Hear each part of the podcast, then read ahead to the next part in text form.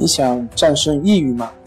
李洪福老师新书《战胜抑郁，教你走出抑郁的方法》，三大疗法，每天一小时，三十天摆脱抑郁，让你全面蜕变。快来读读吧！心情不好，我们聊聊吧。关系五分钟等于放松一整天。大家好，我是心理咨询师杨辉。欢迎关注我们的微信公众账号“重塑心灵心理康复中心”。今天要分享的作品是：感到绝望，自己没有信心怎么办？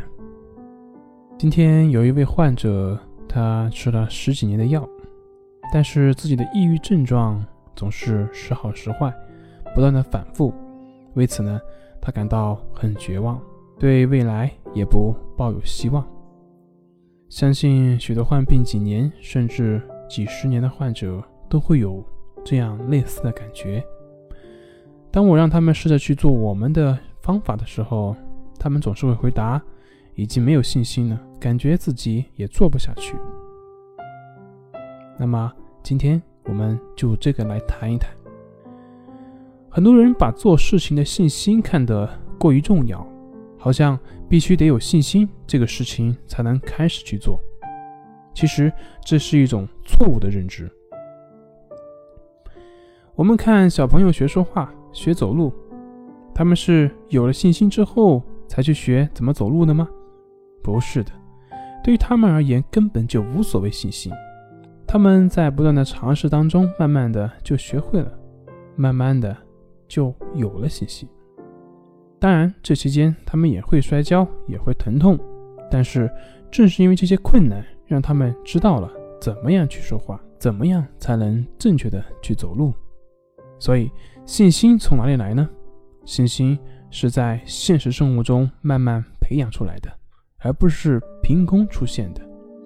只有我们敢于去失败，我们才能够在失败当中寻找到怎么样去成功。进而才能培养出真正的信心，不然的话，凭空有的信心，它也会凭空消失。我们在治疗过程中要有一个合理的预估，不要过于乐观。开始的时候呢，要允许自己可能的失败，允许自己可能做不好。如果你一开始就抱着一个必胜的心态，那么很多时候我们就没办法进行下去，因为对失败的恐惧。已经在一开始把我们给打败了，所以，在任何时候不要期望自己一开始就有信心，也不要期望自己能够一路的顺风顺水。